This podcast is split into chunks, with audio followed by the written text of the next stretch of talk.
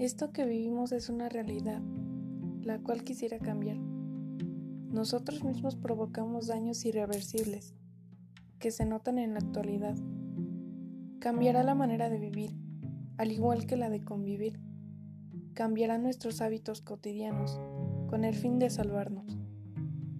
Espero que este cambio dure y no sea algo momentáneo, que se convierta en un compromiso y que todo sea igualitario.